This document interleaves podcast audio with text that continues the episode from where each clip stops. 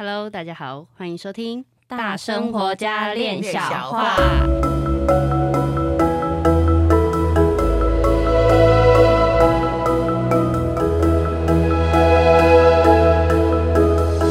我是一心弟弟，我是妍妮，我是冠玉。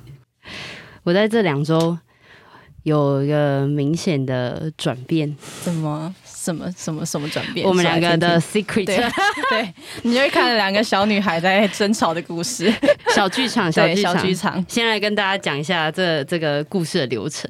嗯，因为就是我在这两周就做了那个炼精品的疗法，然后做了第十三号品，然后这个这个部分我们会在呃粉丝专业或者是呃讯息平台跟大家说一下，就是《炼精品疗法》这本书，大家另开一局，对，另开一局，有兴趣的同学可以去看一下。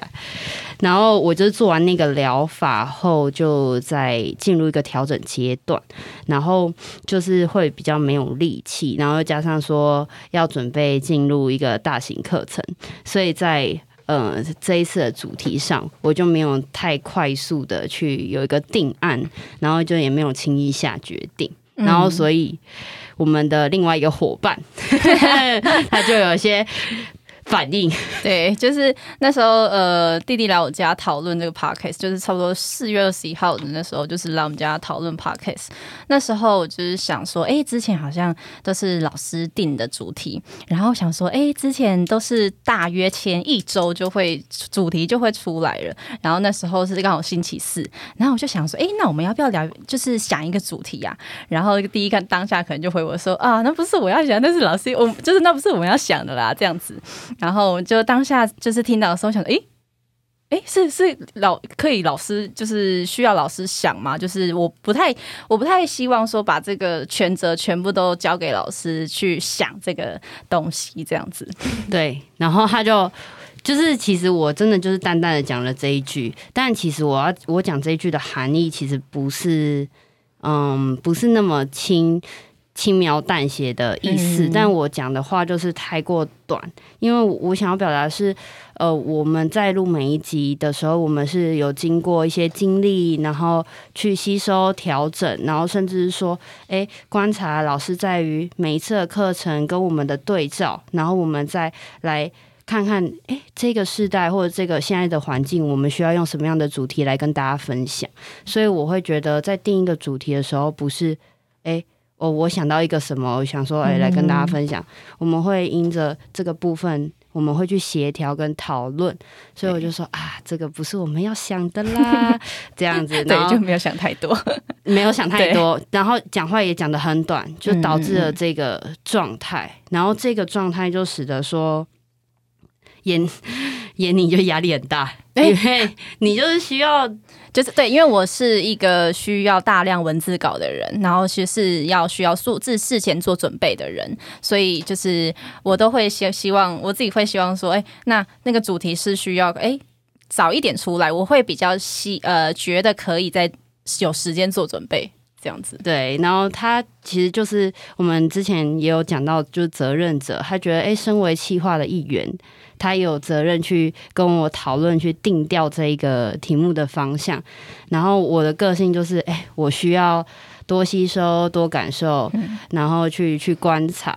然后他就做了，就是对那时候，那时候就是因为在，因为我在这个过程中，就是不断的问弟弟说，哎，要不要讨论？要不要确认一下主题？哎，那个主题到底什么？为什么？就是压力暴增，对对对，就是可能也会去让你觉得哇。我还在感受呢，就是，可是当下我会觉得说，哦，我也是一个企划的一员，所以我想说，那我也是大概想个几个主题，然后直接没有跟弟弟讨论的方式，直接丢上上去群组，然后就是后来，后来就是，反正弟弟就会觉得说，哎，我好像没有跟他讨论到，然后就没有尊重到他这样子。对啊，但是这个没有尊重也是他后面我跟他讨论了，他才知道。后来他就说：“哎，为什么我发了你都没有，你都没有反应？”对。然后后来老师或者是呃我们气那个制作人才说：“哎，这个主题好像有点重，要调整一下。”他就觉得说：“啊、哦，怎么？就是他其实心里也有 murmur。”然后我才后来过了那个情绪就是状态，我就跟他讲说。嗯，我觉得我有相对的压力，你也有相对的压力，然后我们就我我觉得在这个部分上，我就没有跟你沟通清楚，然后在这个部分处理，因为你压力，然后导致你后续做这个行动，然后让我觉得啊，我在做任何事情，我都跟你讨论过后才发到一个群组或者才公开来，可是你就直接做了这件事情，然后你也都没有来跟我讲任何的东西，然后就说。啊，那我我我也不知道，那我就沉冤昭雪了。通常最严肃的事情都不是因因为我插手定出来，是他们两个很严肃，然后就突然就是拱我说：“哎，老师应该会定主题，老师会怎么样？”其实我从来没有定过主题，所以我突然间就沉冤昭雪了。我们是在聊天当中，我看他们在互动当中，突然觉得哦，原来年轻人要谈这个，哦，原来我们日常生活可以谈这个，然后我才稍微吐一下，哎，他们就觉得那主题是。是这样，子我定的，所以各位亲爱的，还给我 个清白。最严肃的就不是我，对我们两个蛮严肃的。在这就 就是应该这几集大家应该听得出来，啊、就我是最严肃的那一个吧。我也蛮严肃的，就会录的时候就很紧张。就是我觉得那个抗压性哦，真的是我是太放，然后到了每次都是到了。关头的时候，我才会有一点紧张起来。然后你是先紧张起来放，你就会开始紧张。对，然后我们就会产生压力的冲击。对，没错。然后后来还好，就有说开，就是会知道说，哦，我的毛跟你的毛在哪里？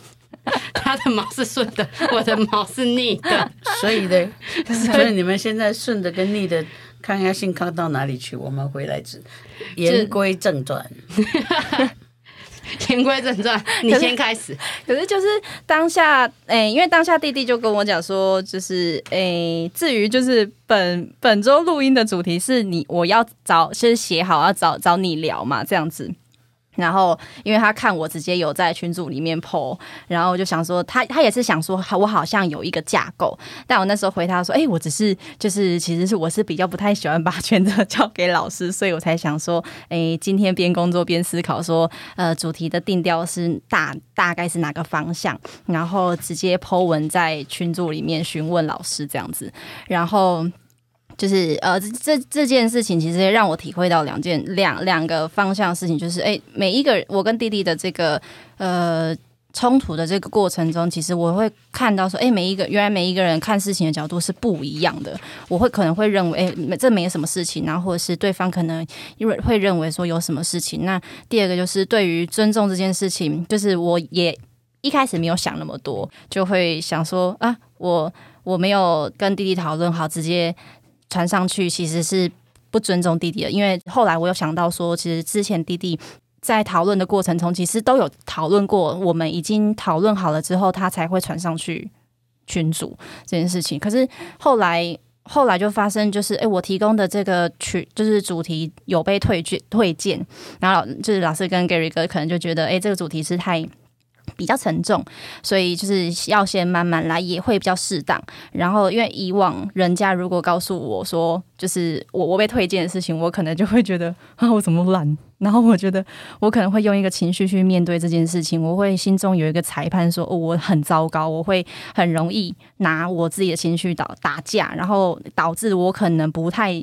想要面对再度想这个气化的这个心理，然后看那个抗压性很差的状态，就会开始膨胀，然后就把自己包覆住。好，那这样子我们就跳出来哈，我们来诶、哎、聊一下，就是刚刚眼里有两个点，嗯，但是跳出这两个点，他有讲一句话，他说：“哦，原来每一个人想事情的方式是不一样，看事情的角度也不一样。”这个我觉得很棒，因为。人走到这一步，能够看见这件事情的时候，他会开始学会的是比较多的宽容跟尊重。但是后来，嗯，那个我想请教闫妮分享一下，就是说，嗯，你不想把全责交给别人的这件事情，不单是交给我来定主题，就你不想，我们从这方面聊一下。就是之前都可能老师给一个主题之后，我就会想说，哎，老师给的主题是，我才刚刚深渊而已，我有定主题呀、啊，就是就是我会我就会觉得说，哎、欸，那个是一个主题，然后后后后来我就觉得说，不能每因为是三，可能是对我来说是三个人的呃工作，然后我可能我的心态可能就只是把这个。呃，我想到的东西，然后抛上去，我可能没有想那么多啦。所以这个哈，我们我们我们来这个呃回溯一下的话，燕妮，你是不是一向做事情就是自己决断的就算这样子的人？我是哎、欸，哦，那你我们就从这里来看的话，你会不会发现，因为如果你是一个自己想了，然后就决断去做的人，你才会发现，哎，其实不是这样子，是每个人都有不同的看法，对对不对？对。但是当你觉得你不想放这个权给别人，但是你自己却是在行使那个权的权威的人。我不晓得在这当中你自己看到了一些呃什么样的转折点。我觉得有时候我硬死抓住那个权的时候，第一个我可能没有办法放松，然后第二个是我不知道我做的是不是对的。OK，哇，你马上就。让我们就松一口气了，因为因为我们没有任何人拿那个权柄，嗯、但是你 内心里面有一个对对对，我要掌握那个东西，对，所以就不想，就是就是当下没有想到要讨论，可是其实自己是要抓住那个那个东西，就觉得说，哎，那我讲的好像是对的，我我我我直接贴上去群组。这这这件事情感觉是我需要做主的，所以这件事情好像有很回到我们前面的那个曾经是理所当然的那个主题哈。嗯，嗯，OK，所以理所当然，它后面延续到的都是很多的压力，是。是这样吗？对，OK，那还有你刚才提到一个，你被制作人还有被我推荐，哎，我我我们两个也要在成员再招学一下，哎，制作人你有推荐吗？请讲话，讲话，讲话。今天你要讲话。我没有推荐过他的东西。对，我也记得我没有推荐。嗯，我们只是呃加入的去讨论，觉得这是一个大家共同在面对的事情。嗯、我就是直接说，哦，我这个主题有点沉重。呃，不是有点沉重，就是如果我们是循序渐进的话，我们 somehow 可能会走到那个点。嗯嗯啊，我们跟着大家一起在成长，因为我们在录音间里面，我们自己也在成长。对，那当然外面有很多的，嗯、呃，这个亲爱的朋友们陪伴着我们一起在成熟跟历练这些东西。嗯，那所以这个是一个大家的东西，我们大家在在在讨论这些东西，或者我们在分享这个东西，没有人被推荐。嗯。所以，当如果你有一个权柄在那里，你觉得你要握握住，所以你给了自己很多压力。嗯，但是当这个结论，你你的压力会全部放在那个主题上面，那放在那个主题上面，那个主题就会变得很僵硬、很严肃、很沉重的时候，那大家有稍微拨了一下，把那个沉重的云雾拨一下，但是你觉得你被推荐了。嗯，呃，我们是不是可以从这里来，呃，看看最近成长很多，真的是可圈可点的这一段时间，从这一刻以下我就不知道，但在此刻之前，我真的是觉得你值得被。好，嗯，那我们从这一刻开始归零，我们好的，听听看，听听看，呃，我们这个眼里会讲些什么。虽然说我知道说，嗯、呃，弟弟老师，然后我是一个三三个人的的合作，其实我我也会开始去跟弟弟去讨论，然后不管其实什么事情都会，呃，我觉得对他一个尊重，也是对我对我自己的一一个 算也也是尊重吧。然后，嗯，可是为什么我听到尊重的时候，我觉得压力好大？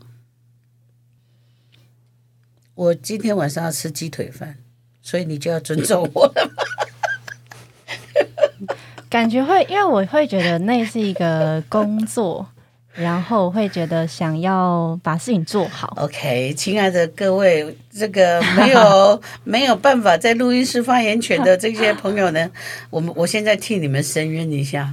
这不是一份工作，大家就是把洗耳，然后来听，洗了耳朵，然后来听，然后大家来互相成长。嗯，所以呢，它是一份工作吗？好像就没有那么沉重了。好，对，继续，就是其实就是很多事情，其实我都会把它看得很严肃，然后很沉重。对呀，你这么年轻，你。都才我一半年龄哎，真的哎，对啊，就是，可是我发现，不管在公司，然后不管在自己的生活，或是跟别人的合作应对上面，都会用一个，就是你好像要怎么样，或者是你就是要怎么样的那个状态。那在我的记忆里面，我还依然的记忆清晰的是，那个遇到有人家觉得严宁该做什么事情的时候，他总是逃去冲浪。嗯嗯的那个眼里，现在他是坐在这里，觉得说要做一件事情，应该要怎样？那呃，我们不妨从这个角度再来审视一下。哎，你需要吃喉糖吗？哽住了？不用，但是我真的不知道讲什么，就是会突然空，突然又空白了，因为角色的转换，对不对？对，就是好像都那个东西里面还在调整，可是就是会觉得，哎，自己的自自己是有一个那个严肃跟死要抓着那个东西。好，那如果说我来把它掺和，把它炒炒成一盘菜的话，如果你觉得有一件事情是你非要抓住不可，那你是不是有一个期待它必须是怎样？对，好，那如果你觉得那件事情不是你在主控。然后是人家会希望你是怎样，所以你就逃。对，那这两盘菜怎么炒成一盘呢？麻烦你炒一下。可以啊，他可以炒，试试看，来试试看。你是说，就是是别人当这个主事者的时候，然后他可能需要你的参与，那就会有一个指标性的动作需要去做。那个时候你是逃的。那现在你自己出来当主事者了，你要来决定一个题目了，所以你就变得很严肃。那你觉得你讲的必须算，然后呃，大家提了一点点小的感觉，你却觉得被推荐了，这件事情会引起我们怎么样的一个去调整？但其实我是我是想到说，如果今天是一个。我需要执行我，我是一个主事者，然后人家这样这样子来对我，其实我会我会一直去审视自己为什么会那么紧，就是那那么那么的想要抓住那个东西。是经过我们刚刚的对谈里面所发生的。OK，我觉得很棒的。事实上，这个就是，可是很难呢，抗压性发生的点。就是我要做什么事情，大家都得听我的，必须唯我命是从，然后都跟我走同样的方向。但是如果有人提一个意见来，你就嗯嗯唧唧了。对啊，对啊。但是你要人家做的时候，你是绝对的权威，而且你不想把这个嗯、呃、这个决定权给别人。嗯。那但是你又决定的太过严肃了。嗯。嗯。那不然是别人决定的，你就觉得你没有办法配合，所以你想逃。这里面的抗压性，其实在于一个地方哈。如果我想说，如果你把它想成说这是一个大的体制，那不管这个这一次的这个研究案，或者是这一次的这个行销方案，或者这一次的生产的这个呃进步的这个方案，好，还有我们要节省成本的方案。他各自有每一个主管不同的人出来主主持这个计划案。那有些计划案是你主持，有些计划案是别人主持。那是你主持的时候，别人是来参与你。嗯，那是别人主持的时候，你是去参与者。那你觉得这当中有什么事情会发生？到就会变成一个讨论跟合作，就不会拿一个东西，拿一个谁是头的。这个讨论跟合作是为了要怎么样？完成那一件事情，那是不是就会使一个大的体制更好？对，所以抗压性来自于哪里？没有抗压性来自于哪里？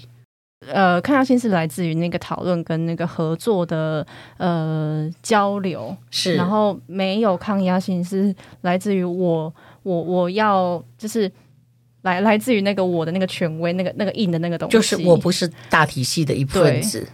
对，你看妍妮，你剪你你整理出来的耶，嗯，哇，好棒棒！你今天又进步了耶，你已经把两盘菜炒成一盘了。所以有抗压性跟没有办法抗压，它事实上就是，如果我们能够看到一个大的体制的话，嗯、那我们会怎么去做？那当我们不看待一个大的体制的时候，我们就无法去配合别人。这个这个当中，它里面有很多技巧。嗯，很多心心态的这个摆正了，嗯，这一端这碗水就会端平了，嗯，弟弟，你对这个部分有什么？因为我觉得就是在老师这样讲解下来，我比较能够了解的是，哦，原来抗压性是来自于一个人的坚持，或者是呃，一个人他不愿意再融入一个大环境所产生的一个。效果或者是一个衍衍生出来的东西，因为在这件事情的发生，其实我当下并没有做出任何的回应跟反馈，因为我就是我我就前面我有讲到我不是很开心，但是我会觉得哎，都要给彼此有一个试验的机会跟尝试的方式，这没有没有任何的没有任何好与不好，反正。就我我说的，我主要就是以这个节目为一个主轴，能够分享的，我非常愿意分享。那不，我没有办法多说的。诶、我在聆听的过程，在包含像刚刚两位的对话当中，哦，我就觉得哦有所吸收。原来抗压性短短几个字，它所延伸跟所代表的一个人的柔软沉静度，都是有很大的关系。因为一开始我们在上映我们的第一集节目的时候，就是有了一些磨合、呃、磨合设备组的一些调整。对，一开始就是我就是先了解哎，Podcast 的一些上架平台啦，然后我要怎么做啦，等等的，然后跟大家讨论完之后，哦，已经选用了一些系统，然后闫妮这边就是准备一些社群媒体的部分。然后当时我就说，哦，我这边要先上架第一集，那这些系统全部它就会自动的、自动化的跑动，所以还没有上架第一集之前呢，是不会有任何的网址可以张贴，那就导致说，哎，妍妮在后面就是会想要做这个部分的时候，就有一点卡关。对，基本上如果那个王子要出来之前去设定他的网域，其实他的王子就会出来。他可能不一定一定要等到第一集。然后由于这这件事情，我就去问我另外一个有做 podcast 的朋友，我就问他说：“哎，那个王王子就是需要等到第一集出来才有王子这件事情吗？”他说：“哎，其实不用。”然后就把这件事情就是贴给弟弟看。然后后来就是用了用了用了，发现哎，真的是需要第一集。有些是需要第一集才有这个网址出现，才我才可以把这个网址贴到社群端上面去作业。然后那时候就会产生一个，就是弟弟那时候就跟我讲说：“哎、你要多信任我一点啦。”可是那时候我其实没有，大家听起来好像这件事情没什么，可是其实在这过程，其实心里的转折也是有的。因为我一开始很笃定，我就觉得哦，就是上了第一集之后才会有，我就这样跟他说。就他问了一圈之后，又有别的答案，然后我就想说：哇靠，是不是我 我开天窗，然后导致说我就开始紧张，就想说惨了，那是不是要变康了？怎么会要上架前 前一前一天才有这个纰漏？我就很害怕，说是不是我这里有什么 loss？然后后来我就决定。偷偷先上零零几，我就想说，我就先先上，然后我就看怎么样的状况。就上了一集之后，就发现，哎、欸，跟我一开始所了解到的是一样一样的，所以我就马上，哎、欸，多信任我一点好不好？但是这个，哎、欸，多信任我一点，是我有确认过，OK 了，我才才这样做。嗯，然后这个过程是我也是有慌。嗯，我真的是想说，哇，死定了！我是不是哪里漏失掉，没有去掌握到？嗯、所以那个 心情的那个颤抖也是有，想说，哇，怎么会发生 这样子的一件一件事情。对，那时候我还想说，哎、欸，我还迟疑了一下，是我没有说错嘛？可是我发现好像有些平台是，有些平台不是。对，对啊，就变成这样子，就产生一些。那个信任，对对对，信任的这个问题。对，因为因为我是是我是走前面，就是包含企划还有那个上架平台部分。那闫妮是负责那个粉丝专业跟一些大家每个粉丝，哎、嗯欸，对，粉丝记得留言啊，哦嗯、记得留言给我们一些 feedback，谢谢。对但其实这件事情，就是你现在在讲的时候，我就会觉得，呃，当时我的确应该要给你一些。信任，因为这个是全权全权是交给你做，就像你全权交给我做社群端的意思是一样的，就是我们的想法上本来就会不一样，对对对，就如同我们说，哎，我们要交换交流，嗯，让我们可以互相了解，大家互相的工作，嗯，就你那时候不是说，哦，那个画图我我来处理就好，然后我心里就想说，哇嘞，阿伯。不然我是可以交一半给你，另外一半我自己掌握着吗？算了算了，到时候是就是到时候再说。可能你也是为了我想，不要让我可能在其他的设备上花更多的钱。这个其实我也有想到，可是因为我当下听到的是，哦啊，你交东西只交一半，那我交东西是不是也只能只交一半？那大家都看不这样子，我们要怎么样完全的融合，完全的资源？其实心里就是很多点点点，可是我都会先含下来，想说好，没关系，再和再磨合，我们再学习。那我对于你要多一点的信任，然后慢慢的培养那个我们两个双方的那个信任的程度。嗯，其实你们刚刚讲的东西，讲了一些很动人的东西，就是你们是经过磨合。是，嗯，那这磨合当中就有一些呃人跟人相处的一个基础，对，啊，那我们既然谈的是信任，我就会发现很有趣的事情，你们两个互相这样磨合，就像我们可能跟任何一个人磨合，磨合了相当一段时间以后，但是我们在社会上会看见一件事情，当我们很信任他的人。他可能跟那件事情也没什么关系，但是突然有人来跟我们讲说：“诶，那个某某某某，他说你怎样？诶，他做了哪一件事情对你不利或怎样的？”我们就生气他了。嗯，那我们相处的这些基础的价值存在在哪里？我们难道不会第一时间先把这些相处的基础拿出来想一下？说：“嗯，这跟我认识的他不一样。”而不是随便的就把那个我们跟他没有磨合合过，也没有什么信任基础的人，他讲出来的话，我们突然就把那个我们信任他的人给打死掉了，我们就忘记了我们跟这个人曾经相处过的基础，那些东西瞬间都不见了。嗯，我相信大家都很有很多这种经验。那我们为什么当有一个毁谤，或者有一个这个人刚好？这段时间运气不好，人家滋生了一些事情，然后说他怎样怎样的时候，我们曾不曾经静下来去想一想说，说我跟他有过什么样的打过什么样的交道，我跟他相处有过是一些什么样的基础，怎么会使我在听到话的时候，瞬间我立刻就相信了那个跟我没有基础的人，然后立刻去对那个跟我有基础的人。就翻脸了，或生气了，或在我内心里面就背个他了。嗯，那另外信任还有一一件事情，就是，呃，比方说，我们大家共可能共同做一件事情，那有一个跟我一起必须要交手做事情的人，那他有一些事情。他顺手去做就可以，或者说他说一下说我去做，或者告诉我说啊，那你去做。但是他这些都没有做，然后后来我们等事情都做好，发现这件事情出了纰漏，然后一问之下，他说平常你都会做，我就以为你会去做。哦，这种信任真是天大地大，真是以为皇帝吃饭那么大，够够了，这种信任就是够够了，所以信任。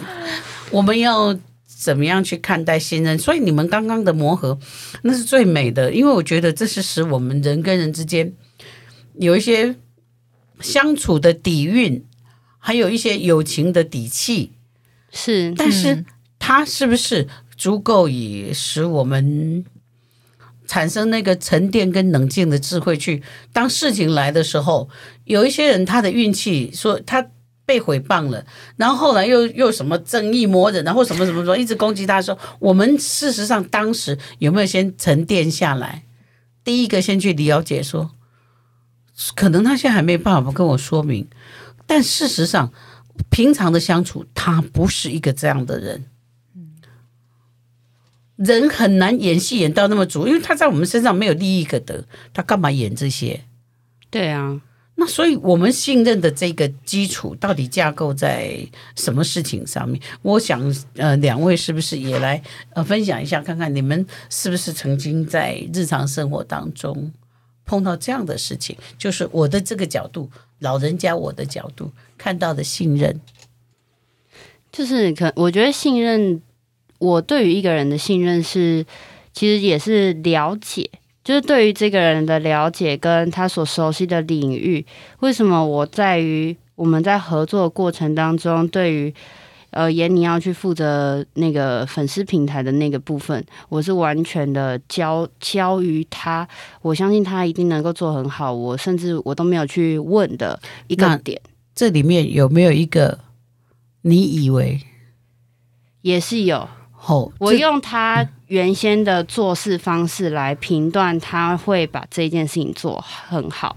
那你有没有尝试着问过他说他需不需要资源？在这个部分上没有。那你有没有曾经遇到被全然信任，但是其实你需要资源的时候？其实没有，他不需要我支援他。就是我老是傻，因为那个资源会不会是他他他觉得他不需要人家资源，是真正的他很清楚，还是他自以为是？我现在不是要说的是严厉，我说我们在讨论一个比较广泛性的一个人被信任的，但是一个人被信任的，如果说好，呃，弟弟，我很信任你。那但是你，我很信任你的过程当中，这里面你在做某些事情，其实你自己做的有一点气有点弱了。我会啊，但其实是需要被支援的。是，但是因为信任你，所以我都不问你的，你一定会做好。然后我的压力就会很大，很就是就是这个事情的成败，我就会变得很紧抓，然后我就会觉得哦，压力很大，然后会就是我会。需要有人来加入，或者是诶给予一些方向，我在做事上会比较能够有十足的力量。那我想就想知道，信任一个人或信任一件事情的时候，是 fully support 还是就是丢给他？在你现在来定义一下，我觉得是 fully support。那 fully support 就是要问嘛，哈，对，即使全然信任，还是要问嘛，对，OK。那严妮你呢？你那个被全然信任，但你觉得你都不需要人家资源，这里面，里面有一个很矛盾的东西。因为我现在可能他我的灵感可能还充足，但有一天如果他不充足的时候，其实我有也是需要别人支援的。我我觉得啦，或者是因为你抓权嘛，对啊，所以你所认为的你都可以，但是他有没有对中到大家？对，对，没错，所以我可能认为都很好。然后都都觉得，我以为我以为这样就这样就哦都 OK 了，可是其实不一定那么 OK。所以那个时候其实不是说你觉得你没有需要人家资源，是你没有要放那个权利让人家去资源。嗯，你想保持说这件事情从头到尾都是我做的，这就是我一个人的功劳。嗯，哇，这个这个世界上可能存在蛮多这种事情，我们可能要细节性的真正去深入去探讨自己的。想法，嗯，我觉得这也就是确实也衍生到说，我我的工作量其实很大，然后呃，在前一段时间有了一个新的伙伴、新的员工进来，然后老老板让我就是一起带他。其实，在一开始带他的时候，我也是会很紧张，因为我在 想说，如果我把案子有。都交给他，我把他教会了，是不是我就没有用了？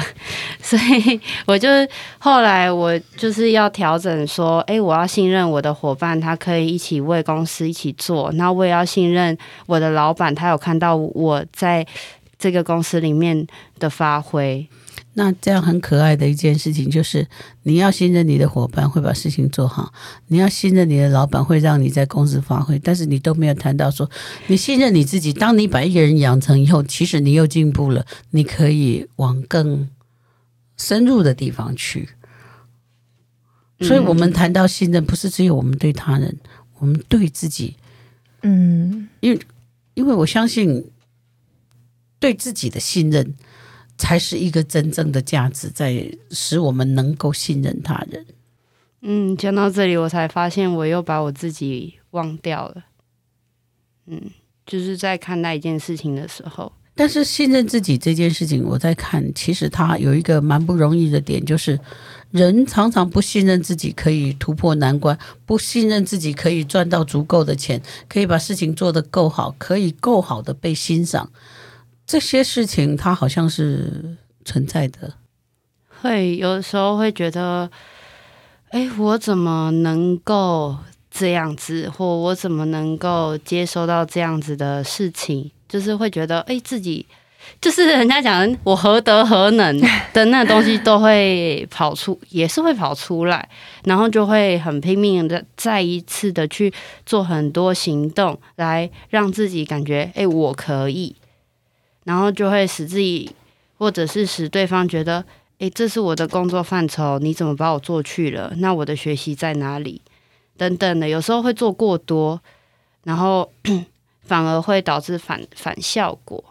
然后这里就是没有没有办法信任自己，就要一直去证明，就会变成是这样子的一个循环。嗯，这这个这个很珍贵啊。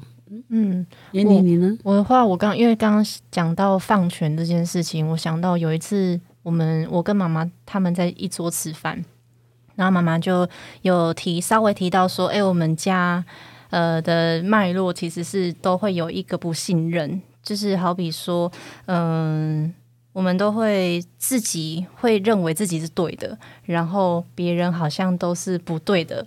然后，或者是可能不太信任对方，所以不太敢交给对方这件事情，即便自己会的或者是什么，都好像会认为自己是好像会会会会是是会的，然后不信任别人，就是我们家有这个状况。那我觉得，呃，就以妍妮现在三十出头岁来讲，嗯，那你觉得？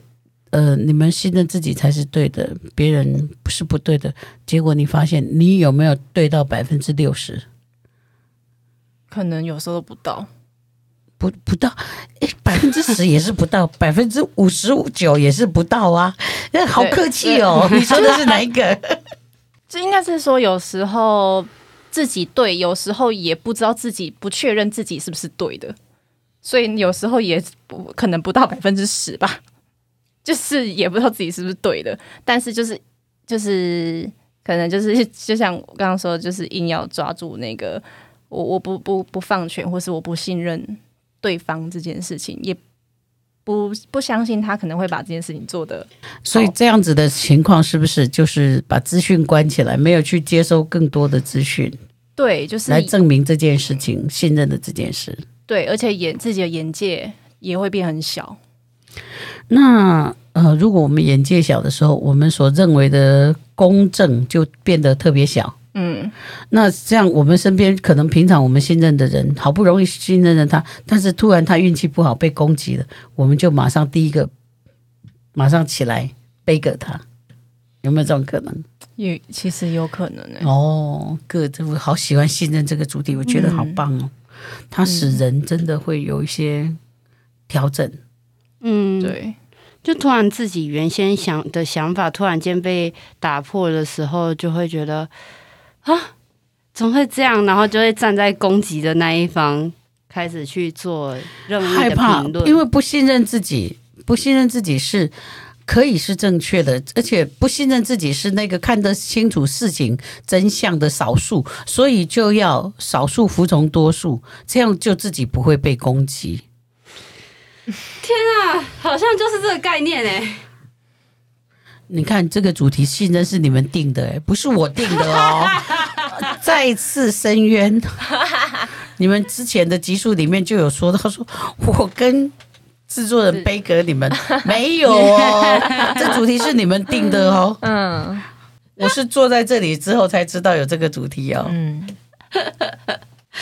老师都是临时被我们 cue 到的啦。怎么样？要休息一下了，是不是？没有啊，因为也是真的好冲击的，也很冲击啊，非常冲击。对，没错。所以，我们当我们说到说我们信任一个人的时候，我们的信任的架构，他是不是自己够稳健？然后，我们是不是对于这个资讯的这个过滤的能力是足够的，使我们可以区分说这件事情可信度有多高？我们需不需要去求证？有，对，我然后我们不信任一件事情的时候，是因为我们自己的眼界太短浅，嗯，还是说真的这件事情是不可能？因为我们常常就这样，人家讲什么，我们都会说套科林啊，哎，是你眼界太小了，井底观天，对，真的假的？对，人家讲一个东西，真的假的？我这些口头禅就是真的假的。人家如果跟我说真的假的，我都问他说：“ 你觉得我在讲话有必要让你真的假的吗？” 我就不跟你讲就好了。也是，这个时候我就会有点重，有点严肃了。没有，反正就假的拿回来，假的拿回来，假的拿回来，对，就还给我就好了。嗯，对啊，所以这个真的就是出于一个，哎，但我觉得这个东西也算是一个对于对方或对于那件事件的一个了解的深度。就是其实呢，谈来谈去都是对自己是不是够深度，是不是足够的能力，跟足足够的这个这个呃眼界，然后去筛选，然后去定位自己，使我们去决定对这件事情有什么样的看法。嗯、我们其实是不必要人云亦云。也不必要说一定要怎么样就独排众议。当我们需要独排众议的时候，我们就是沉淀在自己内心里面，不随便向哪边靠。可是当我们需要人云亦云的时候，那个事情就是很 很没关系，无所谓。嗯、但是在我们内心里面，还是会有一个底气，嗯，有一个我们的中心思考。嗯，谢谢。好。OK，我们是这些东西都是要回去思考的。我已经满头大汗了，我也一下流汗了，臭臭的，意下如何？我们每一集都很刺，越来越刺激，我觉得这样很棒哎，越来越刺激。对，各位听众们。跟我们一起紧张吧，对，跟我们一起紧张，促进自己深入了解一下自己，促进我们的血液循环，促进血液循环，让话题带着我们血脉奔张。对，好，那我们今天就先说到这里，那我们下次下一集空中相会，拜拜。